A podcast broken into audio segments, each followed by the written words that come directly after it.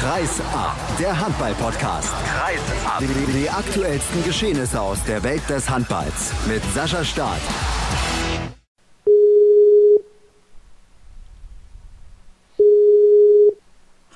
Moin. Ja, schönen guten Tag. Oh, ich höre, wir sind schon drauf, Stefan. Wir sind schon drauf. Wir sind direkt live hier. Herzlich willkommen zu Ja. Episode 94 ist es, glaube ich. Ja, 94 von Kreis ab. Und ihr habt es schon gehört, der Kollege Stefan Flom von der Handballwoche ist auch da.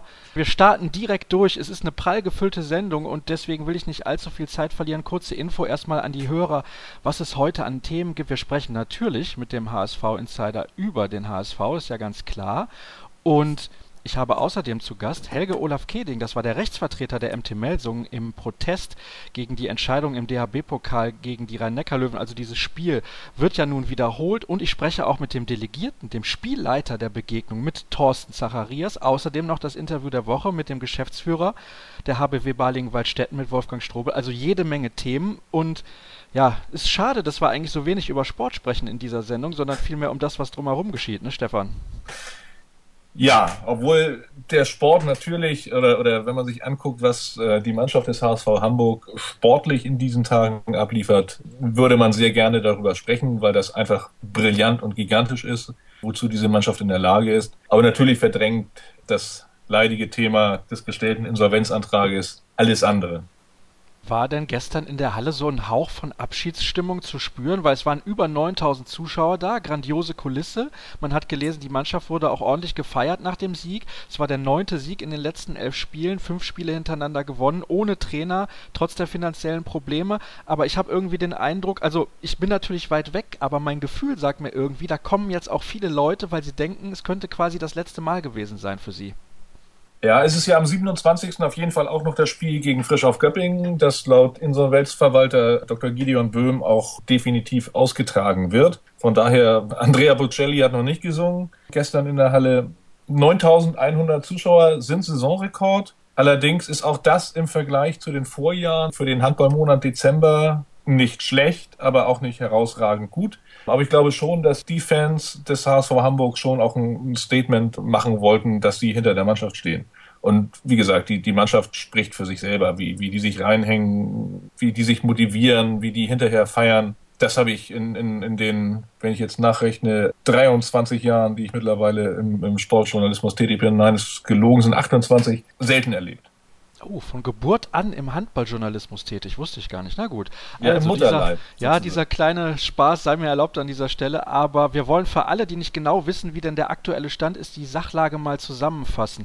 Es gab letzte Woche eine Pressekonferenz mit dem Anwalt, mit dem Insolvenzverwalter, den du gerade schon angesprochen hast. Du bist auch bei dieser Pressekonferenz gewesen. Welchen Eindruck hast du gewonnen? Du hast ja sicherlich auch abseits der eigentlichen PK noch mit ein paar Leuten gesprochen. Ich glaube, man muss das Thema jetzt ein bisschen zweigleisig angehen, weil das eine ist das, was der Insolvenzverwalter gesagt hat, der eine realistische Chance auf die Erstellung eines, eines Sanierungskonzeptes präsentiert hat oder gesagt hat, dass diese Chance durchaus da ist und dass auch eine Fortführungsprognose da ist. Und genau das hat ja Andreas Rudolph dann in einer Pressekonferenz am Samstag vehement in Frage gestellt. Für ihn, also für Andreas Rudolph, ist dieses Projekt HSV Handball erledigt. Das heißt, also warst du auch auf dieser Pressekonferenz zunächst? Ich mal? bin auf dieser Pressekonferenz leider nicht gewesen, weil die Einladung nicht an mich persönlich gegangen ist, sondern an eine Redaktionsadresse. Von daher bin ich leider nicht persönlich vor Ort gewesen. Nein. Okay, das ist schade, macht aber nichts, weil es ändert an den Aussagen von Andreas Rudolph nichts. Nochmal zurück zu dieser PK mit Gideon Böhm. Ich finde es ein bisschen dubios, dass er sagt, er sieht gute Chancen, aber gleichzeitig hat er irgendwie gesagt, er hatte noch nicht komplette Einsicht in alle Akten. Also das beißt sich ein bisschen. Das beißt sich sicherlich und ich will jetzt nicht mehr den, den Zorn der, der gesamten Anwaltschaft Deutschlands zuziehen, aber ein Anwalt wird sich, glaube ich, nie hinstellen und seinem Mandanten sagen, du, was wir hier vorhaben, hat sowieso alles keinen Sinn. Dennoch hofft man immer noch auf ein Weitergehen, auf eine Fortführung dieses Spitzensports in Hamburg. Aber meine persönliche Meinung ist auch, dass das Thema eigentlich erledigt ist. Also du siehst keine realistischen Chancen für den HSV nach dem Jahreswechsel noch in der Liga mit einer Mannschaft vertreten zu sein oder mit einer Mannschaft, die sportlich zumindest einigermaßen mithalten kann? Auch das sind für mich zwei verschiedene Paar Schuhe. Das eine ist eben tatsächlich, wie diese Mannschaft das weitermacht. Frisch auf Göppingen hat ja den Wechsel von Adrian Fahl zumindest zur neuen Saison bekannt gegeben, hätte ihn, glaube ich, schon früher.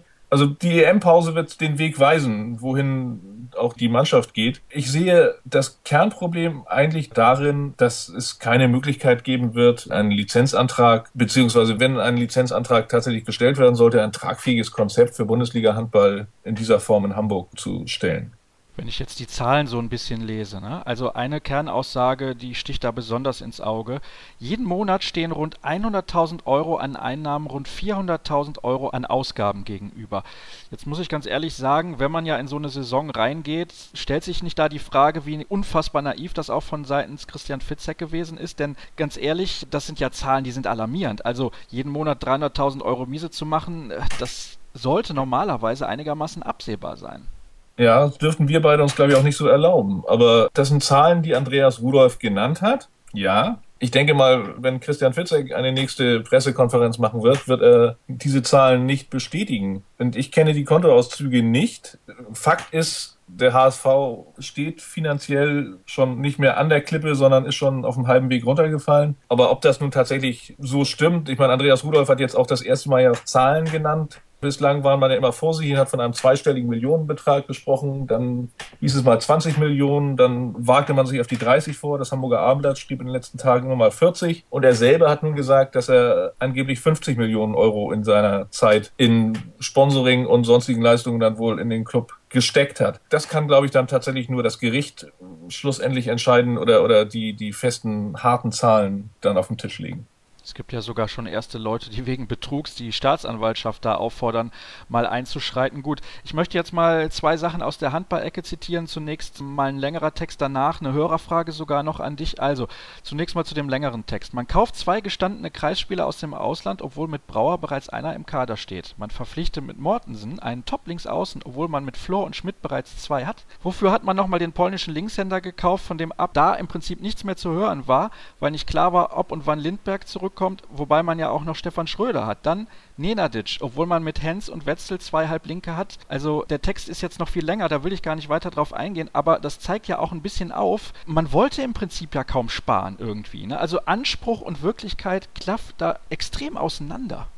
Also wenn mit dem polnischen Linkshänder der Majinski gemeint ist, der Kerl gilt als Rohdiamant, das ist eine Verbindung, die über Michael Biegler als polnischer Nationalspieler das war von vornherein klar, dass der in dieser Bundesliga-Saison keine große Rolle spielen wird. Ja, man hat Matthias Flor und Kevin Schmidt, obwohl Matthias Flor als Allrounder und, und Abwehrspezialist in den seltensten Fällen vorne im Angriff auf halb links gespielt hat. Drasko Nenadic, ja, kann man ein bisschen sagen, aber generell glaube ich definitiv nicht, dass die Gehälter gezahlt worden sind, die hier gezahlt worden sind zu einer Zeit, als ein Blaženko Leckovic hier noch gespielt hat, als die Lijewski-Brüder hier gespielt haben, als die Gilles-Brüder hier gespielt haben. Also das ist meiner Meinung nach nicht zu vergleichen.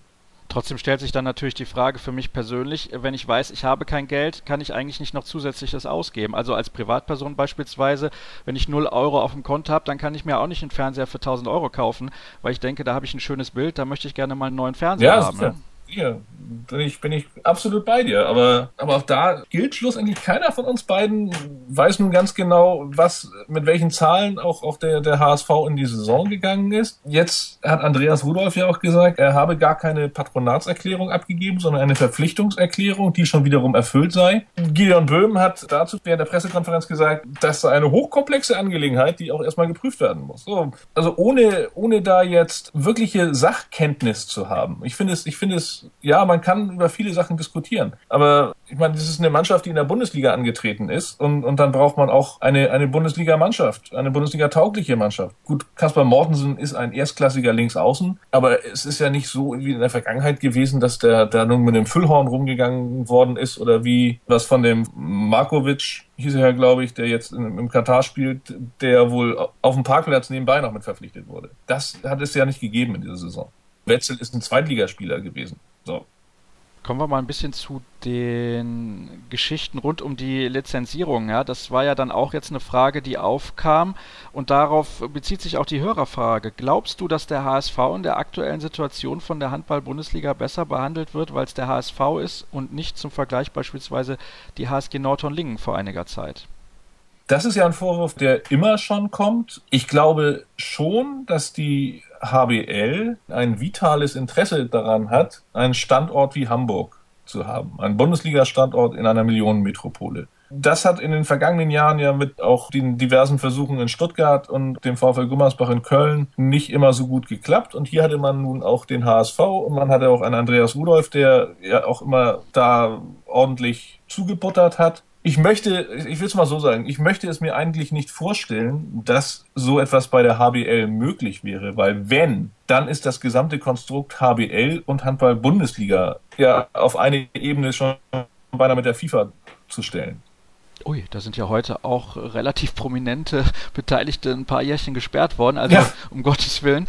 Ja, an der Stelle sei einfach mal gesagt, was waren das noch für schöne Zeiten, als in Leutershausen, Hameln und Niederwürzbach gespielt wurde, mögen jetzt einige anführen, die sind auch alle pleite. Also von daher. Ja, die sind auch alle so, pleite ja. und auch ganz ehrlich, das bringt uns auch nicht weiter. Nichts, nichts gegen, gegen diese Standorte. Da wird mit so viel Herzblut gearbeitet. Aber man, man sieht es doch immer wieder in, in der zweiten Bundesliga. Ein Verein wie Henstedt-Ulzburg ist am Standort Henstedt-Ulzburg nicht zu halten. Es ist nicht zu finanzieren.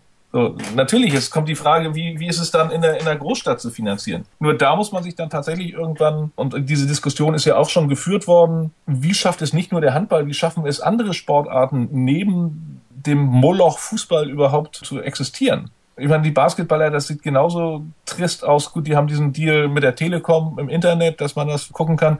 Was ist mit Volleyball? Was ist mit, mit der DEL? Da habe ich gehört, dass, dass auch der, der Vertrag mit Servus TV demnächst auch vorbei ist. So, und ich war am Samstag dann beim, beim HSV bei den Fußballern und wenn ich mir da auf der Anzeigetafel beziehungsweise auf den Bildschirm in den Hospitality-Räumen angucke, wer sich da dann alles Supplier und Supporter und Unterstützer und was weiß ich, der HSV-Fußballer nennt. Und was ist mit olympischen Kernsportarten, Schwimmen, Leichtathletik? Alles krebst rum, weil der Fußball alles frisst. Ich meine, gut, das ist im Zweifelsfall auch eine Abstimmung mit den Füßen oder mit den Fernbedienungen, aber das ist, glaube ich, das Kernproblem, vor dem der deutsche Sport auch steht. Da hast du einen sehr, sehr interessanten Punkt angesprochen. Da könnten wir, glaube ich, noch stundenlang drüber diskutieren. Ja. Das Problem ist, der Fußball bleibt mächtig, weil er halt der Fußball ist und das wird sich auch in den nächsten Jahren nicht ändern. Ich sehe da eigentlich ja relativ schwarz, was die kleinen Sportarten angeht. Und jetzt können wir auch darüber diskutieren, ob der Handball eine kleine Sportart in Deutschland ist. Ist er ja eigentlich gar nicht. Wir haben die stärkste und beste Liga der Welt, jedenfalls sagen wir das immer. Aber trotzdem fehlen irgendwie die Gelder. Ich möchte dich noch ein bisschen was fragen zu dem Lizenzierungsverfahren, denn es gibt ja da eine neue Regel mit diesen acht Punkten Punkten Abzug und dann vielleicht nochmal weiteren vier Punkten mhm. Abzug. Hältst du das für sinnvoll, diese Regel? Also ich halte es im Prinzip für sinnvoll, dass die Insolvenz nicht zwangsläufig mehr den Zwangsabstieg bedeutet. So. Beim HSV sieht es ja derzeit so aus, solange die Insolvenz nicht eröffnet ist, und das ist sie nicht, weil dafür muss das Gericht erst über ein Gutachten, das der Dr. Böhm erstellt, entscheiden so lange werden auch die Punkte nicht abgezogen, die meines Wissens aber auch eh erst am Saisonende abgezogen werden. Die weiteren vier Punkte wären ja, wenn das, wie heißt es so schön, negative Eigenkapital sich nicht verbessert hat zum 31.12. Ich denke mal, dass diese vier Punkte dem, dem HSV jetzt sogar noch, noch früher drohen als die acht Punkte, obwohl man eben sehen muss, wie das weitergeht, weil das erste Spiel soll nach der EM-Pause in Flensburg stattfinden. Schauen wir mal.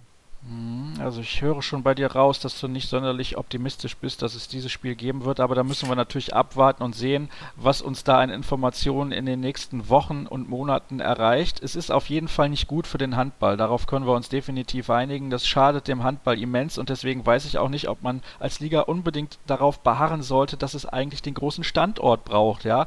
Ich habe dann vielleicht lieber eine mittelgroße Stadt, Beispiel jetzt Hannover oder sowas, ja. Da funktioniert es ja einigermaßen, die Wirtschaft ja. solide und das ist mir, glaube ich, lieber als ständig dieses Theater da in Hamburg. Ja, aber ja. wie gesagt, du hast es selber gesagt, dass man, man kann da trefflich drüber diskutieren. Auch, auch ich glaube, darüber haben wir auch schon mehrfach gesprochen, was Arenengrößen angeht. Ich meine, der HSV hat, glaube ich, einen Schnitt jetzt mit den 9000 müssen sie, die gestern da gewesen sind, müssen sie, schätze jetzt mal, irgendwas bei 6, 6,5 liegen. Was für die Bundesliga an sich ja kein schlechter Zuschauerschnitt ist.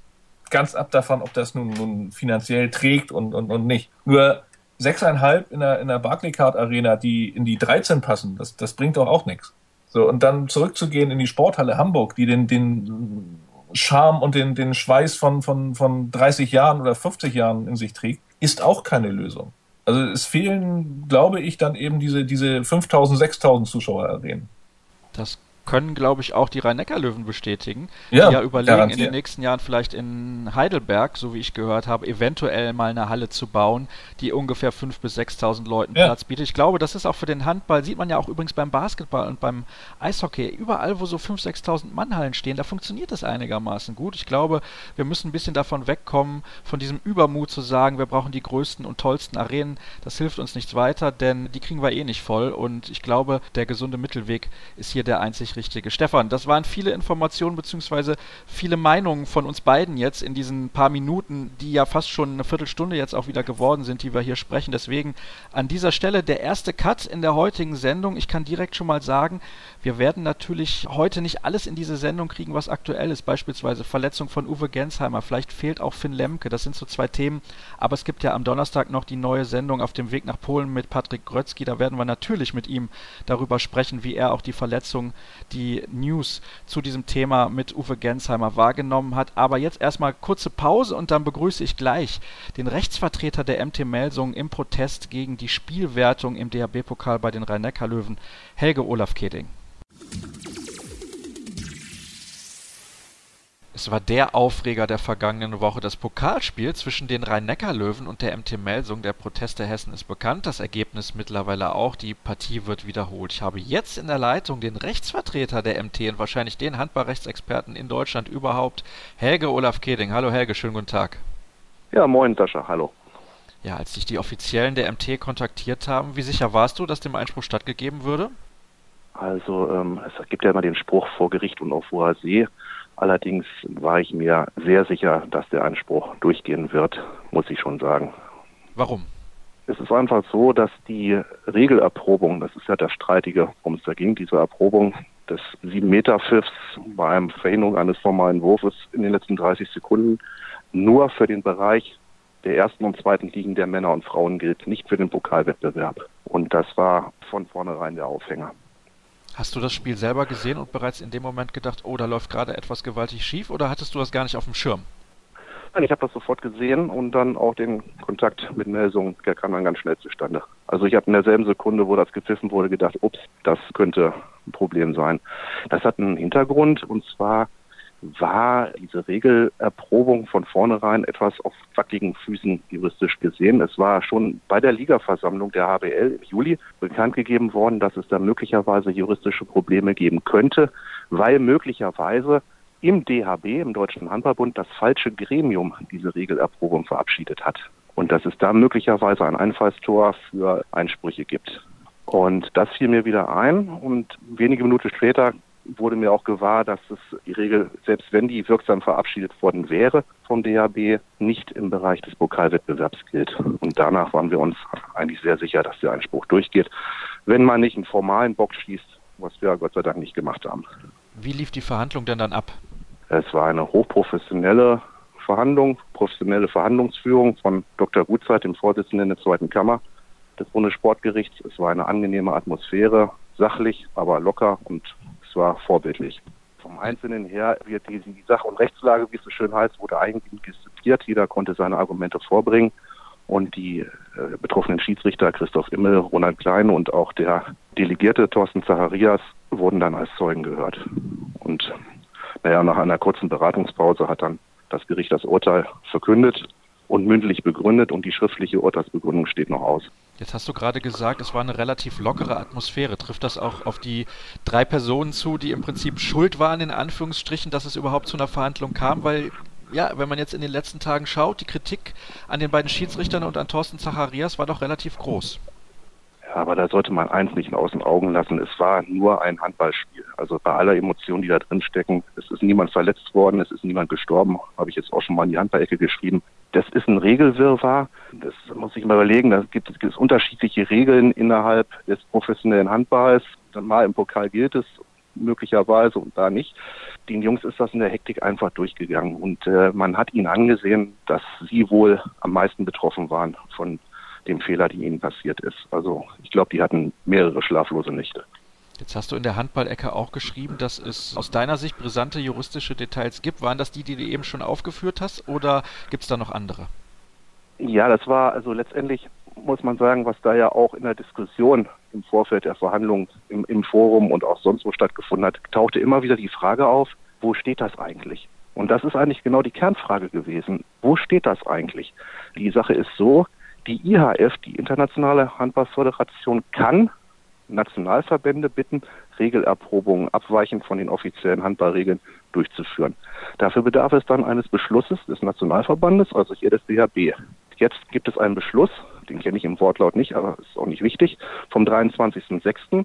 dieses Jahres von dem Präsidium des DHB, dass diese Regelerprobung durchgeführt werden soll für die erste und zweite Liga Männer und Frauen, aber nicht im Pokal.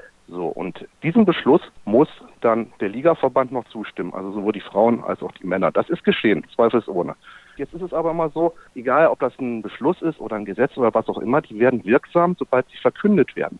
Und an dieser Verkündung, so hat das das Gericht ausdrücklich gesagt, fehlt es. Es steht nirgendwo. Also als Beispiel, im DHB werden immer amtliche Bekanntmachungen auf die Homepage gesetzt und da müsste eigentlich stehen, amtliche Bekanntmachungen, das zuständige Gremium, deshalb spielt jetzt erstmal gar keine Rolle, welches das war, hat beschlossen, Regelerprobung, HBL, HBF, erste, zweite Liga. Und nur für die Liga mit folgendem Regeltext, Doppelpunkt und den dann abdrucken. Und sowas gibt es nicht. Und da hat das Gericht ein großes Problem gesehen, was zur Folge haben könnte, und das ist das Brisante, dass diese Regelung auch in der Liga nicht wirksam ist. Ja, und letztendlich gibt es daraus nur zwei Konsequenzen. Entweder wird diese Regelerprobung sofort eingestellt, um Rechtssicherheit zu schaffen, oder aber der DHB holt möglichst schnell den entsprechenden Beschluss nach. Meiner Meinung nach muss das im Bundesrat passieren und das muss dann auch bekannt gemacht werden, so schnell wie möglich. Ansonsten besteht immer das Risiko, dass in einer vergleichbaren Situation ein wirksamer Einspruch kommen kann und damit eine Spielwiederholung und damit wieder Wirrwarr und ja, irgendwann kann man das der Öffentlichkeit ja auch nicht mehr verkaufen. Das ist wohl wahr und das heißt de facto aus juristischer Sicht im Prinzip ab sofort, beziehungsweise wahrscheinlich auch schon vorher, nur hat es keiner getan, sind diese ganzen Entscheidungen ja anfechtbar. Das ist sicherlich nicht im Sinne des Handballs. Was würdest du dir denn aus juristischer Sicht wünschen? Klar, du hast jetzt gerade schon gesagt, das muss auf jeden Fall dann entweder bekannt gemacht werden an öffentlicher Stelle oder eingestellt werden. Was hältst du denn für die sinnvolle Variante, in dieser Saison noch auf diese Regel zu verzichten?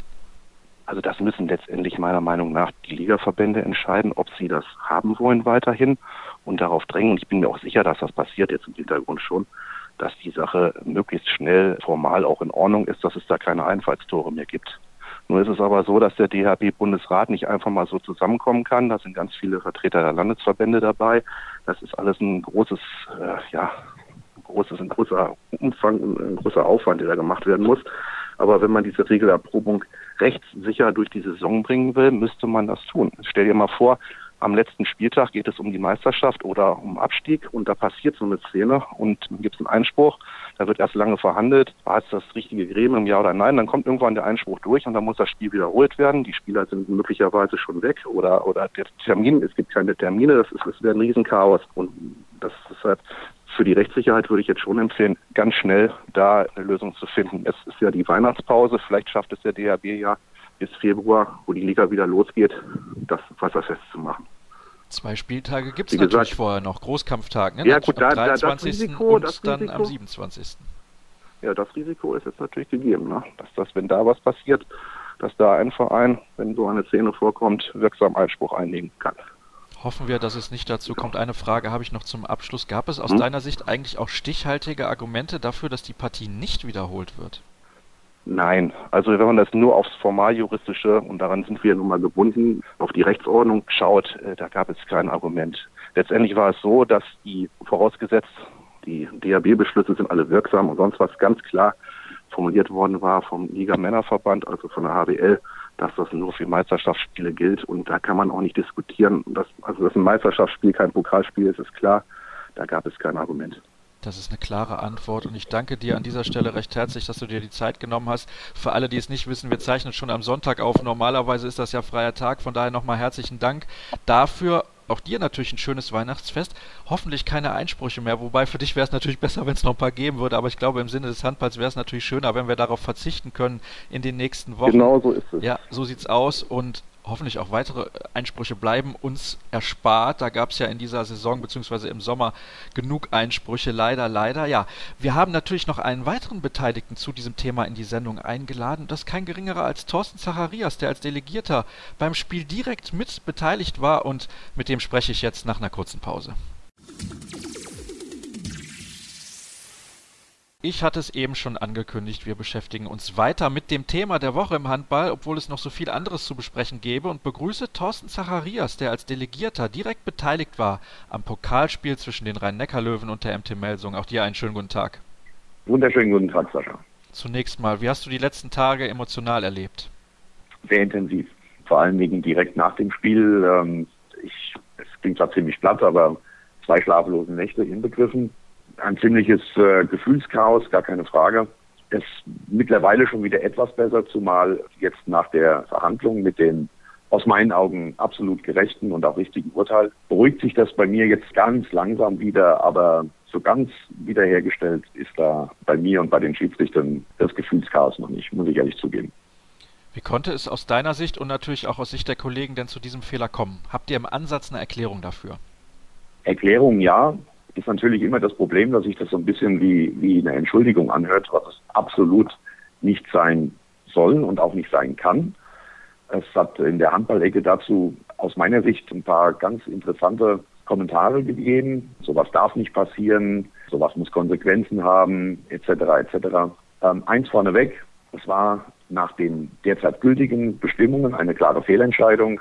Die Entscheidung, die getroffen wurde, hätte nur in einem Meisterschaftsspiel in der ersten und zweiten Bundesliga so hätte getroffen werden dürfen, nicht aber in einem Pokalspiel. Und gut, um deine Frage zu beantworten, wie hat es dazu kommen können? Jeder, der das Spiel gesehen hat, kann sich bzw. hat gesehen, welche Dramatik am Schluss vorhanden war. Unentschiedener Spielstand 21-21, Emotionen links, Emotionen rechts auf der Bank. Die Spieler auch bis in die Haarspitzen angespannt. Jeder wusste, vor allen Dingen auch die Schiedsrichter, die kleinste Fehlentscheidung jetzt wird das Spiel entscheiden. Und alles, was natürlich vor allen Dingen nicht passieren darf, ist jetzt eben eine, eine falsche Entscheidung in den letzten entscheidenden Sekunden. Nun gut, dann ist beim Spielstand von 21-21 äh, haben die Schiedsrichter auf äh, Abwurf für die Rhein-Neckar-Löwen entschieden. Der Ball kommt zu Tim Schneider, der eigentlich auf dem Weg zurück in die Abwehr war. Er nimmt den Ball, dreht sich nochmal ganz kurz Richtung Schiedsrichter um, läuft mit dem Ball zwei Schritte und äh, das haben die Schiedsrichter gewertet als ähm, absichtliches Niederlegen, nicht Niederlegen des Balles, also Verhinderung eines formellen Wurfes, haben die Entscheidung getroffen, äh, Disqualifikation und sieben Metern. Disqualifikation und sieben Meter ist in der Regelerprobung in den letzten 30 Sekunden eines Spieles genau für diese Dinge vorgesehen. Allerdings, um das nochmal zu wiederholen, nur für Spiele in der ersten und zweiten Bundesliga, nicht für Pokalspiele. Die Begründung dafür ist, dass in den ersten Runden Mannschaften am DAB-Pokal beteiligt sind aus unseren Klassen, die mit dieser Regelerprobung oder mit dieser Regel überhaupt noch nie konfrontiert worden sind und man äh, sie dort einfach außen vor lassen wollte. Also das wirklich nur beschränken wollte auf die beiden Profiligen in der ersten und zweiten Bundesliga. So, als diese Entscheidung getroffen wurde, kamen äh, die Schiedsrichter zu mir an den äh, Zeitnehmer Sekretärtisch und äh, in dem Moment war es allein schon durch die Umstände ziemlich schwierig, sich überhaupt auszutauschen. Wer die Bilder sieht, sieht die Reaktion von Melsungen. Man sieht auch, dass die Rhein-Neckar-Löwen zum Tisch kommen, ein ohrenbetäubender Lärm in der Halle. Und in dem Moment bei uns dreien war ganz klar im Kopf neue Regel, Erprobung, letzte 30 Sekunden, alles, alles war zutreffend, Disqualifikation wegen Vereitelung eines formellen Wurfes und damit folgerichtig 7 Meter Wurf. Dass diese Regelung nicht in Pokalspielen gilt, war in dem Moment so weit von uns weg, dass es uns noch heute schwerfällt, das, das jemandem klarzumachen, wie weit das weg war ich meine, wenn man, wenn man sich mal vor Augen hält, dass das ja nicht nur uns drei betroffen hatte, sondern die beiden TV-Kommentatoren, die Mannschaft, die es, die es betroffen hat, nämlich die MT Melsungen. Gut, die Rhein-Neckar-Löwen hatten überhaupt kein Interesse dran, uns über irgendwas aufzuklären. Von daher weiß ich nicht, ob das bei denen jemand auf dem Schirm hatte. Aber erklären kann man es eigentlich nur damit, dass diese Regelerprobung jetzt seit Beginn der Saison, ja immerhin seit Ende August, bei uns in den Köpfen ist. Wir sie auch schon ein paar Mal anwenden mussten. Ja, und sie hier ein Spiel stattgefunden hat zwischen zwei Erstligisten, nämlich Heinecker Löwen und MT Melsungen. Und das alles zusammen, wir einfach dort in dieser Routine drin waren, so wie vorher, so wie in den 15 bis 20 Spielen, die jeder von uns bis dahin schon absolviert hatte. Und also du merkst schon, wie holprig das eben gerade alles klingt. Ich versuche da heute noch eine Erklärung für zu finden. Ja. Es war einfach seit, seitdem wir es eingeführt hatten, hatten wir nicht ein einziges Mal einen Grund, das besonders zu betonen, dass es bei Pokalspielen nicht gilt. Das war einmal ein Thema bei der Einführung. Das muss man ganz deutlich sagen. Das ist so. Da wurde klar gesagt, gilt nicht für Pokalspiele mit der vorhin schon angeführten Begründung. Ja. Aber danach nie wieder ein Thema. Und vielleicht wird so, kann man so ein bisschen erklären. Jetzt hast du im Prinzip meine nächste Frage schon mit beantwortet, nämlich warum es auch nach einem Austausch zwischen dir und den Schiedsrichtern nicht dazu kommen konnte, den Fehler zu entdecken. Deswegen springe ich direkt weiter zu meiner nächsten. Inwieweit ist denn diese Erprobung sinnvoll, beziehungsweise eine mögliche Übernahme auch dieser Regel sinnvoll? Also ich glaube, wir sind uns alle einig, dass dann nur im Pokal nicht zu machen, ist aus meiner Sicht Kokolores. Ja, es, ähm, es verwirrt natürlich auch, auch sage ich mal, die Zuschauer. Also wenn man sich in ein und derselben Sportart in den verschiedenen Wettbewerben auf unterschiedliche Regularien einstellen muss und diese Regularien, sprich diese Neuerungen, auch noch ziemlich umfangreich und, und nicht immer ganz einfach zu verstehen sind, dann macht es das Ganze natürlich nicht gerade wirklich einfacher. Und das ist ja eigentlich ein Anliegen von uns allen, dass wir diese Sportart so transparent wie möglich gestalten, also zumindest das Regelwerk, weil in dem Moment, wo, wo wir es komplizierter machen, dann machen wir es auch unattraktiver. Und der Grundgedanke an dieser, an dieser Änderung, der ist nachvollziehbar. Man will schlicht und ergreifend an der Unsportlichkeit in den letzten 30 Sekunden des Spiels einen Riegel vorschieben mit entsprechenden Konsequenzen, sodass sich die abwehrende Mannschaft sehr genau überlegen muss, ob sie mit unfairen Mitteln den letzten Angriff der angreifenden Mannschaft unterbindet, um ein oder zwei Punkte damit zu retten. In der Vergangenheit war die Konsequenz, sage ich mal, ziemlich folgenlos. Wenn wir mal in das vorletzte Jahr gehen, dann hätte die Aktion von Tim Schneider auch in einem regulären Spiel eine Zwei-Minuten-Strafe nach sich gezogen und einen Freiwurf für die rhein löwen Ich würde mal sagen, zu verschmerzen. Jetzt würde es in der ersten und zweiten Bundesliga so aussehen, dass Tim Schneider disqualifiziert wird und ein 7 Meter Strafwurf für die rhein löwen zur Folge hatte. Wenn man das im Hinterkopf hat, überlegt man sich unter Umständen schon sehr, ob man drei Sekunden vor Schluss nicht lieber dann die Gefahr eingeht, dass die Rhein-Neckar-Löwen hier noch einen, einen, Gegenstoß fahren können und die drei Sekunden unter Umständen zu kurz sind, um zum Torerfolg zu kommen, anstatt diese dumme Aktion da zu starten. Was heißt, also wie gesagt, dumm in Anführungszeichen, denn Tim Schneider hat für seine Person alles richtig gemacht. Er hat versucht, hier ähm, einen Angriff von, von den Rhein-Neckar-Löwen zu unterbinden. Also in seine Richtung kein Vorwurf. Für die Pokalgeschichte hätte gegolten, Disqualifikation mit Bericht und Freiwurf für die rhein löwen hätte bedeutet, dass Tim Schneider anschließend auch noch gesperrt hätte werden müssen. So, und jetzt erkennt man so langsam dieses Durcheinander, in dem wir noch durchzublicken haben. Wie ich das einem Zuschauer in der Halle oder, oder vom Fernsehgerät erklären soll, das, das müsstest du mir erklären, wie wir das schaffen wollen. Ja, also generell muss man natürlich an dieser Stelle erstmal sagen, wenn man eine neue Regel einführt, dann sollte man die vielleicht auch mal im Juniorenbereich testen. Ich glaube, das ist ein guter Ansatz, um dort damit anzufangen und auszuprobieren, wo man vielleicht auch nicht ganz medial so den extremen Fokus drauf hat, wie bei einem DHB-Pokal-Viertelfinale, wie zwischen den Rhein-Neckar-Löwen und der MT Melsung. Ich glaube, das wäre zum Beispiel ein Ansatz. Der zweite Punkt ist, wenn man es dann einführt, ja, wobei, ja, muss man es eigentlich überall einführen. Ja? Wenn ich dich unterbrechen darf, die Regelerprobung hätte ja für den Pokal gar nicht gelten dürfen. Und deswegen, ich meine, das war ja der Fehler der Schiedsrichter und von mir. Ja, also von daher muss man, äh, muss man ja sagen, man hatte ja gar nicht vor, es in, in so einem Spiel auszuprobieren. Ja. Dein Hinweis auf die Jugend lasse ich jetzt mal unkommentiert so stehen. Das sollten sich diejenigen überlegen, die dafür Verantwortung tragen, wo und wann diese Regelerprobung stattfindet. Es gibt ja da ja. einen interessanten Vergleich, zum Beispiel mit der NBA. Wer den Basketball ein bisschen verfolgt oder auch natürlich den europäischen Basketball, da ist das ja auch so. Da gibt es ein sogenanntes Clear Path Foul. Das ist, wenn der Spieler ja, auf dem Weg ist quasi zum Korb, zum gegnerischen Korb, läuft ein Fast Break und ist sogar noch in der eigenen Hälfte, da kann das auch passieren und wird da gefault, dann gibt es auch Freiwürfe, also im Prinzip analog ein bisschen zum 7 Meter dann beim Handball. Ja. Ich muss mhm. ganz ehrlich sagen, ich finde diese Regel gar nicht schlecht. Jetzt hast du eben gesagt, Tim Schneider hat ja generell alles richtig gemacht. Das ist für seine Person auf jeden Fall so. Aber was er verhindert hat, er hat den Rhein-Neckar-Löwen jegliche Möglichkeit genommen, noch zu einem guten Torabschluss zu kommen. Ob die dann das Tor machen, ob die den Torwurf bekommen oder nicht, spielt ja im Endeffekt keine Rolle mehr. Er kennt ja eigentlich die Regel und ich glaube nicht, dass Tim Schneider in diesem Moment gewusst hat, dass die im Pokal gar nicht gilt, sondern er hätte ja eigentlich wissen müssen oder denken können, genau wie ihr das ja auch getan habt, oh, jetzt sind nur noch weniger als 30 Sekunden zu spielen, da darf ich mir sowas nicht erlauben. Also zunächst mal wage ich zu bezweifeln, dass er die Regel gekannt hat. Zumindest was den, was den 7-Meter-Wurf angeht. Mit der roten Karte können bis zum heutigen Tag alle leben. Das hat er in der Tat billigend in Kauf genommen. Mit der 7-Meter-Geschichte, so hat es uns die MT Melsungen direkt nach Spielschluss. Es kamen zum Beispiel so Sätze wie, Leute, da war doch gar keine klare Torgelegenheit. Oder da war doch noch überhaupt kein Zug zum Tor. Ja, also in den Köpfen war, hier kann es nie und nimmer einen Sieben-Meter-Wurf geben, weil da eine klare Torgelegenheit mit verbunden sein muss. Ja, von der neuen Regel und von der Regelerprobung haben wir gehört, aber doch nicht für solche Fälle, wo ein Spieler den Ball nicht sofort niederlegt. Ja, also du sagtest eben gerade, Tim Schneider wäre sich dessen bewusst gewesen, was jetzt anschließend kommt. Das war es ihm nicht. Der ganzen Mannschaft war es nicht bewusst. Dann wäre das Erschrecken nicht so groß gewesen, wie es an dem Mittwoch war. Das heißt, ja. du sagst im Endeffekt, ähm, diese Regel ist so in dieser Art und Weise, wie sie dann umgesetzt wird, generell nicht gut. Ich sag mal so, wir müssen uns nochmal intensiv jetzt im Januar zusammensetzen und müssen nochmal alle Aspekte dieser neuen Regel nochmal durchleuchten.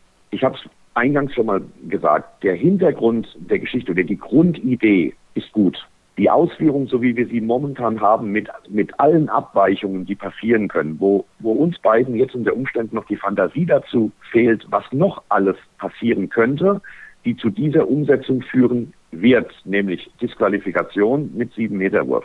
Da, glaube ich, müssen wir nochmal ganz intensiv drüber reden. Ich denke, das wird auch passieren.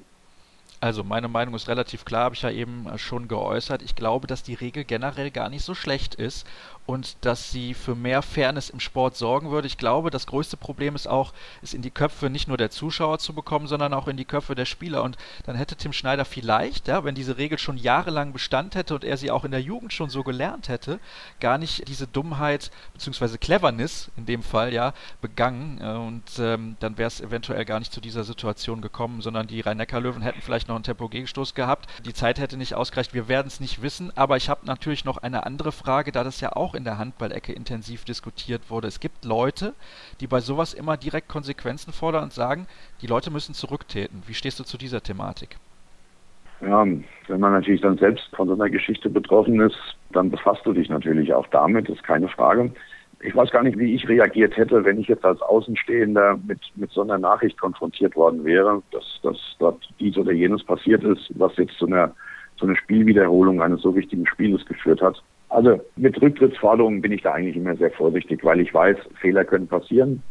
Und jemand, der in verantwortungsvoller Position jahrelang arbeitet oder gearbeitet hat, ob im Sport oder im Berufsleben, der weiß, dass solche Fehler passieren können. Natürlich gibt es auch da Unterschiede. Es gibt Fehler, die können passieren, sollten nicht passieren, weil sie unangenehm sind. Und es gibt Fehler dieser Qualität, wie, wie bei diesem Pokalspiel, wo man sagt, um Gottes Willen, kann alles passieren, bloß das nicht. Aber auch das passiert eben. Ist die Frage nach Rücktritten. Wenn die Schiedsrichter und ich jetzt zurücktreten würden oder nur ich, es wird A nichts, nichts ungeschehen machen.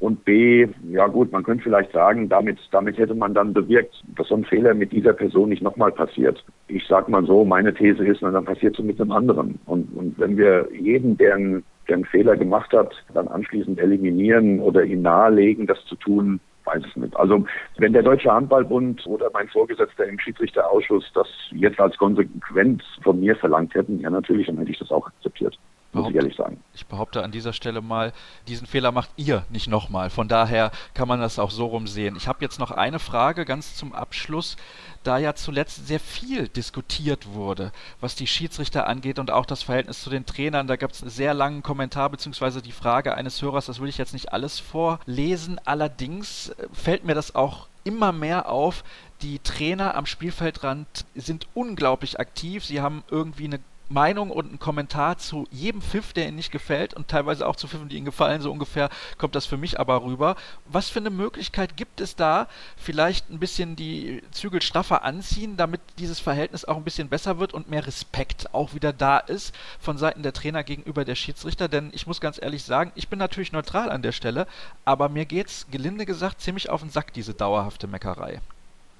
Ich würde sagen, wir müssen hier einfach einen gesunden Mittelweg finden. Ich kann mir nicht vorstellen, dass es den Leuten gefallen würde, wenn ein Trainer 60 Minuten still auf der Bank sitzen würde und sich nur noch mit seinen Spielern beschäftigt. Ich glaube, da wird unserer Sportart tatsächlich was fehlen. Meine private Meinung. Aber und jetzt kommt das Aber, müssen wir natürlich schauen, dass das Ganze in Grenzen abläuft, die erträglich sind. Und ich gebe dir recht, es gibt manchmal Situationen, die sind nur schwer erträglich. Aber für diese Geschichten sieht unser Regelwerk Konsequenzen vor. Und wenn die Schiedsrichter die vorhandenen Möglichkeiten ausnutzen würden, mit Fingerspitzengefühl natürlich, ja, dann äh, bin ich da schon guter Hoffnung, dass wir das besser in den Griff kriegen könnten. Ich äh, bin nicht der Meinung, dass wir hier irgendwelche schärferen ähm, Regelungen brauchen. Die, die zur Verfügung stehen, die sind vollkommen ausreichend.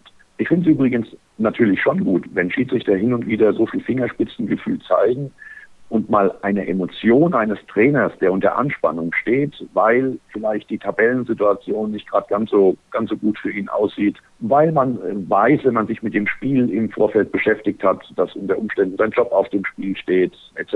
etc.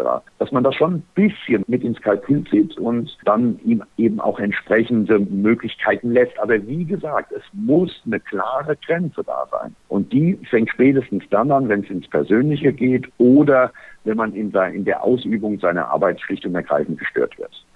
Das Problem ist ja auch, dass von so einem Trainer, von dem wir gerade sprechen, natürlich auch eine Signalwirkung auf die andere Seite geht. Also der Trainer, der sich fair auf der anderen Seite verhält, natürlich vielleicht irgendwann auf die Idee kommt, Moment, wenn ich hier jetzt nicht mitmache, dann werde ich einen Nachteil haben, weil die Schiedsrichter unter Umständen irgendwann mal einknicken. Ja, das muss man natürlich auch immer im Hinterkopf haben. Also ein rechtzeitiges Einschreiten. Ja, nicht übertrieben. Emotionen gehören zu dieser Sportart und die will auch niemand, niemand da rausbringen. In Richtung Trainer hätte ich da eigentlich gar keinen Appell. Die machen ihren Job, die haben einen klaren Auftrag, die werden dafür bezahlt, dass sie das Spiel gewinnen, dass sie die zwei Punkte nach Hause bringen. Und es liegt letztendlich an den Schiedsrichtern und an den Delegierten, hier gewisse Grenzen aufzuzeigen im Rahmen der bestehenden Regelungen. Vielleicht wäre manchmal ein bisschen weniger Fingerspitzengefühl, ein bisschen mehr, aber das ist nur meine persönliche Meinung. Ja, Thorsten, ich danke dir ja, recht herzlich. Ich, ja, bitte? Ich bin deiner Meinung. Ja, das ist doch mal wunderbar zum mit dem, Abschluss Mit dem manchmal Gesprächs. etwas weniger Fingerspitzengefühl, ja. Wunderbar. Ich danke dir, dass du mir zur Verfügung gestanden hast und es gibt ein eigentliches Interview der Woche in dieser Sendung auch noch. Nämlich mit Wolfgang Strobel, das ist der Geschäftsführer der HBW Balingen-Waldstätten. Dem Verein geht es im Moment sportlich auch nicht so sonderlich gut und was er dazu zu sagen hat, das hört er nach der letzten Pause in der heutigen Sendung. Wir sind angekommen im letzten Interview der Woche vor Weihnachten und heute begrüße ich jemanden, der ja im Moment keine leichte Zeit erlebt, denn es läuft sportlich nicht so, wie sich das der Verein, glaube ich, vorgestellt hat. Wolfgang Strobel ist bei mir in der Leitung der Geschäftsführer von HBW Balingen-Wallstätten. Hallo Wolfgang. Hallo, grüß dich. Ja, erstmal schön, dass du dir auch in so einer schwierigen Phase die Zeit nimmst und mir Rede und Antwort stehst. Wie geht es dir denn so nach einer Entscheidung, einen Trainer zu entlassen? Das ist ja nicht was, was man irgendwie plant oder gerne macht. Ja, das ist richtig. Das war äh, so keinesfalls geplant und äh, ist natürlich in meiner in meinem ersten Jahr auch äh, eine Situation, mit der ich gar nicht gerechnet habe oder ja, die sich einfach nicht für mich so dargestellt hat. Und ja, wie es mir geht, es ist natürlich äh, nie einfach, äh, jemanden ähm, freizustellen in der Situation und äh, ich kenne Markus schon schon sehr lange und deswegen war es natürlich auch keine einfache Entscheidung. Hat das Verhältnis zwischen euch beiden, ich meine, er ist ja auch dein Ex-Trainer, die Sache nochmal deutlich schwieriger gemacht? Nein, weil ich die Sache ähm, natürlich auf, oder die Entscheidung aufgrund der Sache getroffen habe. Markus und ich waren uns beide im Vorfeld, äh, bevor ich den Job angetreten habe, klar darüber, dass sowas irgendwann einmal passieren kann. Äh, und äh, genau so äh, ist es jetzt leider leider eingetreten. Unser Verhältnis hat die Sache weder schwieriger noch einfacher gemacht. Ich kann direkt durchstarten mit ein paar Hörerfragen. Ein Hörer fragt, mich würde schon interessieren, welche Dissonanzen über den Weg aus der Krise zur Trennung mit Markus Gaugisch geführt haben. Gut, wir haben wir haben eben nach den nach den äh, nach der Hinrunde jetzt sechs Pluspunkte. Das ist mal äh, einfach Fakt gewesen. Haben ein unheimlich zentrales Spiel verloren gegen äh, gegen Stuttgart, was uns ja richtig in Probleme jetzt auch gebracht hat insgesamt. Ähm, wir hatten so die letzten Wochen einen kleinen Aufwärtstrend zu verzeichnen insgesamt, aber das Spiel war natürlich nochmal ein deutlicher Rückschritt. Die Differenzen über über die Ausrichtung äh, der Zukunft, ähm, glaube ich, sind werde ich mit Sicherheit nicht äh, einzeln erläutern. Es war einfach eben die, die Vorgehensweise, wie wir es schaffen, aus, aus dieser ja, Situation herauszukommen, wieder den Klassenerhalt zu schaffen. Und da sind wir eben nicht äh, übereingekommen. ich muss ganz ehrlich sagen, wenn ich mir den Kader der Mannschaft so anschaue, bin ich überrascht, dass es euch so extrem schwer fällt, die Leistung auf die Platte zu bringen. Wie ist das bei dir? Ja, wir haben letztes Jahr eben ein sehr gutes Jahr gespielt äh, mit einem sehr ähnlichen Kader, wo vielleicht viele Spieler auch leicht über ihrem Niveau gespielt haben. Und dieses Jahr spielen wir oder spielen viele Spieler leicht unter ihrem Niveau oder zum Teil auch stark unter ihrem Niveau. Und das macht diese wahnsinnig hohe Diskrepanz aus, wenn man dann sieht, dass wir letztes Jahr manche Spiele nur mit einem Tor oder viele Spiele nur mit einem Tor gewonnen haben und wir über dem Niveau waren, jetzt wir unter dem Niveau, dann fehlt einfach äh, in, in entscheidenden Phasen äh, fehlen dann die Punkte und das ist natürlich ärgerlich, dass das dann auch sehr kollektiv passiert, eben, dass man, dass die Leistung ausbleibt oder die erhoffte Leistung ausbleibt. Ja, und das ist natürlich insgesamt dann das Problem, warum wir jetzt dann nur sechs Punkte haben. Die nächste Hörerfrage lautet, kann sich der HBW zwei Trainer auf der Gehaltsliste leisten oder sucht man eine interne Lösung für den Rest der Saison? Also wir werden keine interne Lösung suchen für den Rest der Saison, das ist klar. Natürlich war das nicht im, im Budget äh, mit eingeplant in der Art und Weise, wie es jetzt, wie es jetzt passiert ist. Aber wir werden, wir werden eine Lösung finden, die wir auch bezahlen können. Das steht außer Frage. Wir werden nichts tun, was wir nicht bezahlen können. Und dann muss man, muss man einfach sehen, wie es dann weitergeht. Also wenn ich da jetzt aus journalistischer Sicht mal ein bisschen zwischen den Zeilen interpretieren darf, großes Thema im Moment ist natürlich eine Mannschaft in der Liga, die es nicht leisten kann, ihre Spieler zu bezahlen, nämlich der HSV. Da gibt es auch eine Hörerfrage zu und zwar, wie ist deine Meinung zu dem Thema überhaupt? Weil du hast jetzt nochmal betont, ihr wollt nur etwas ausgeben, was ihr auch habt. Andere Vereine tun das nicht. Bist du da ein bisschen frustriert drüber? Also zunächst finde ich es schwierig, ähm, von der Stelle hier in Balingen mir ein Urteil darüber zu erlauben, was in Hamburg passiert. Ähm, ich habe wenige bis, bis keine Informationen äh, aus erster Hand. Das heißt, ich habe auch nur Informationen, die über die Presse, über Internet irgendwo doch kommuniziert wurden. Ich glaube, das reicht nicht aus, um sich ein endgültiges Urteil darüber zu erlauben, weil auch die Aussagen da ja sehr unterschiedlich einfach sind. Ich glaube, man muss es einfach grundsätzlich sehen, die, die Sache, was da in Hamburg passiert ist oder auf, auf die anderen Clubs betrachten. Was natürlich insgesamt für die Liga momentan nicht gut ist, wenn sowas passiert. Ähm, und das meine ich da damit, dass man nicht sagt, okay, es ist schlechter dafür, dass Hamburg vielleicht äh, nicht mehr dabei ist, sondern es ist einfach schlecht, wenn solche Meldungen für den Handball überhaupt passieren. Und die sind jetzt eben im Fall Hamburg jetzt äh, zum zweiten Mal innerhalb von drei Jahren passiert. Andere Insolvenzen sind da und ich glaube, das ist ein grundsätzliches Problem, das der Handball einfach lösen muss, dass äh, das nicht mehr vorkommt. Die nächste Hörerfrage passt jetzt nicht komplett zum HSV bzw. zu dieser Thematik, aber hat ein bisschen was damit zu tun. Wie schwer ist es für dich, gute junge deutsche Spieler zu verpflichten und zu finanzieren? Und wie siehst du die heutige jüngere Generation im Vergleich zu deiner Spielerlaufbahn hinsichtlich auch der Mentalität? Ja, das äh, kommt aus der Frage ja schon raus. Mentalität, sagen wir, jeder Spieler oder jeder, jeder Junge hat eine, hat eine einzelne Mentalität. Und ich glaube, man darf da auch nicht alle über einen Kamm scheren. Das Ziel des HBW ist es, natürlich junge deutsche Spieler in der, in der Liga zu zeigen und auch zu präsentieren. Und das sieht man, dass es ein guter und erfolgreicher Weg eigentlich ist vor allem was die Entwicklung der Spieler angeht. Wenn man sieht, dass wir mit Fabian Böhm vor drei Jahren jemand hierher geholt haben, der bei jedem Verein, den er war, glaube ich, ein Jahr gespielt hat oder nur oder mal nur ein halbes Jahr und keine Konstanz irgendwo hatte und er hier jetzt eben in Balingen ganz, ganz viel Spielzeit bekommen hat und auch das Vertrauen, dass er die Leistung abrufen darf. Und ist jetzt innerhalb von drei Jahren oder zweieinhalb Jahren zum Nationalspieler geworden, zumindest im erweiterten Kader, dann sieht man das, dass es vielleicht manchmal besser ist, den Schritt zurückzugehen oder den Schritt dahin zu gehen, wo ich auch die Anteile, die Spielanteile bekomme, wo ich Vertrauen bekomme, mich dann zu präsentieren. Und äh, das zeigt sich dann auch nachher in der, in der Leistung wieder. Und das ist natürlich ein Bestreben von uns als Club, dass wir junge deutsche Spieler hier haben. Wir möchten aber ganz viele Spieler auch aus unserer JSG, aus der Jugendspielgemeinschaft und aus unserer zweiten Mannschaft integrieren, wie wir es äh, jetzt im vergangenen Jahr mit Jan Remlinger oder mit Yannick Hausmann gemacht haben. Aber nur mit den Spielern wird es natürlich auch nicht klappen, sondern auch jede Mannschaft, jede Bundesligamannschaft braucht auch gestandene Spieler. Und ich glaube, das macht die Mischung. Ja, aber wie gesagt, die Mentalität hängt von jedem Einzelnen ab. Und ich glaube, wichtig ist, dass die spielen. Und das will eigentlich jeder Spieler. Und da muss man vielleicht, müssen die Jungs manchmal auch mehr auf sich selber hören, wie auf ähm, ja jemand, der ihnen da vielleicht irgendetwas auch noch mehr verspricht, was vielleicht nachher gar nicht so richtig gehalten werden kann. Jetzt hast du einen Namen angesprochen, Fabian Böhm. War es bei dem absehbar? Ab wann hast du gemerkt, dass er wahrscheinlich nicht den Vertrag verlängern wird? Fabian war recht offen und ehrlich. Ich habe vor einigen Monaten schon mal mit ihm über, über eine Vertragsverlängerung gesprochen und er hat dort schon angedeutet eben, dass er gerne auch einen nächsten Schritt machen würde, wenn irgendetwas dabei ist, was bei ihm passt, was aber gar nicht gegen den HBW ist oder sondern einfach für seine eigene Entwicklung und äh, darum war das über Wochen hinweg jetzt eine sehr offene und, und ehrliche Kommunikation und deswegen ja, war ich mir dem, des Risikos bewusst, dass er den Verein verlassen kann. Wie ärgerlich ist das für dich, dass dir da in einem gewissen Maße auch die Hände gebunden sind? Da passt vielleicht auch die nächste Frage zu. Wie ist der aktuelle Stand zur Hallensituation? Also Ausbau, Neubau, zeitlicher Rahmen. Gibt es da irgendwelche Informationen? Weil das würde euch ja auch die Möglichkeit geben, vielleicht mal den ein oder anderen Euro mehr auch wieder in den Kader zu stecken. Ja, die Hallensituation ist für uns natürlich schon sehr eingeschränkt. Wir haben die kleinste Halle in der Liga oder die kleinste Kapazität zumindest. Ähm, es ist kein Geheimnis, dass wir gerne, gerne eine größere Halle hätten. Äh, sind da auch in Gesprächen eben mit, mit sämtlichen kommunalen Ebenen. Aber jetzt einen aktuellen Stand zu vermelden wäre, glaube ich, auch falsch. Ähm, aber wir als Verein oder als ähm, Club tun alles dafür, damit wir das bekommen. Aber da ist nicht möglich, irgendeinen zeitlichen Rahmen abzugeben. Kann man denn dauerhaft Erstliga-Handball in Balingen überhaupt nur stemmen, wenn es eine neue Halle gibt? Ist das ein bisschen abhängig auch davon?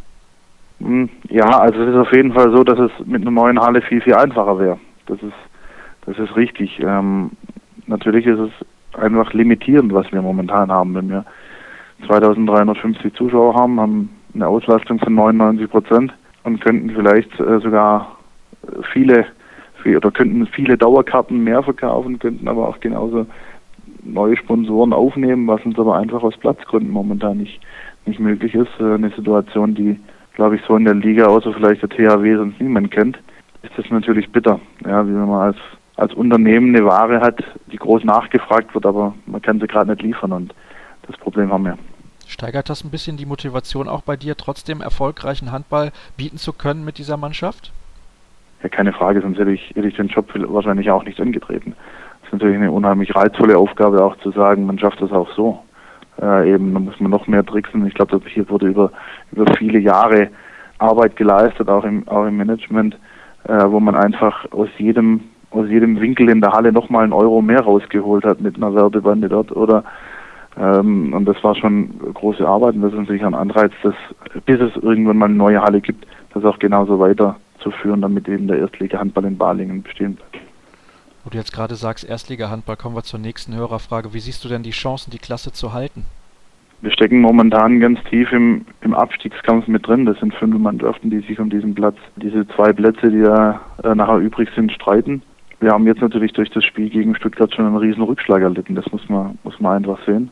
Äh, wir haben jetzt am Mittwoch die nächste Chance gegen, gegen Lemgo in der Porsche Arena, ja, uns zumindest wieder anzunähern an die, an die Plätze. Und das ist jetzt mal das Ziel, dass wir da eben es schaffen, über die Winterpause eben auf einem Nicht-Abstiegsplatz mal zu überwintern und dann da nochmal Kraft zu schöpfen, um dann den Klassenhalt äh, festzumachen. Ich glaube dran, dass die Jungs jetzt noch verstanden haben oder endgültig verstanden haben, um was es geht und äh, was sie investieren müssen, damit wir die Klasse halten können. Eine allgemeine Frage von einem Hörer, wie sieht denn dein normaler Tagesablauf als Geschäftsführer aus? Ich glaube, die Frage ist schon dahingehend schwierig zu beantworten, weil es keinen normalen Tagesablauf gibt, weil er eben immer komplett unterschiedlich sich darstellt. Das heißt, äh, normalerweise gehe ich immer morgens ins Büro oder recht früh ins Büro gegen, ja, gegen 7.15 Uhr ja, und äh, arbeite mal ein bisschen was von meinem Stapel hier ab. Und dann ist unterschiedlich. Dann gibt es eben äh, Sponsorengespräche, die dann schon stattfinden, äh, Teamsitzungen hier intern äh, mit der Geschäftsstelle gehe aber auch ins Training zweimal, dreimal die Woche, um eben den Jungs auch zuzuschauen, äh, wie eben die Trainingswoche läuft. Habe dann Gespräche mit den Spielern oder eben dann auch gerade zum Thema Halle. Also da gibt es dann ganz, ganz viele Gespräche und ansonsten ist natürlich jetzt bei mir, ähm, fängt es langsam an. Es war zum ersten halben Jahr schwierig, da zu arbeiten, was auch die strategische Planung angeht im Verein. Es war viel dabei, wo man jetzt abarbeiten musste, äh, damit eben äh, Sachen einfach weiterlaufen. Äh, und da kommen jetzt dann strategische Planungen mit dazu, die ja so, so langsam beginnen, dann auch zu greifen. Ja.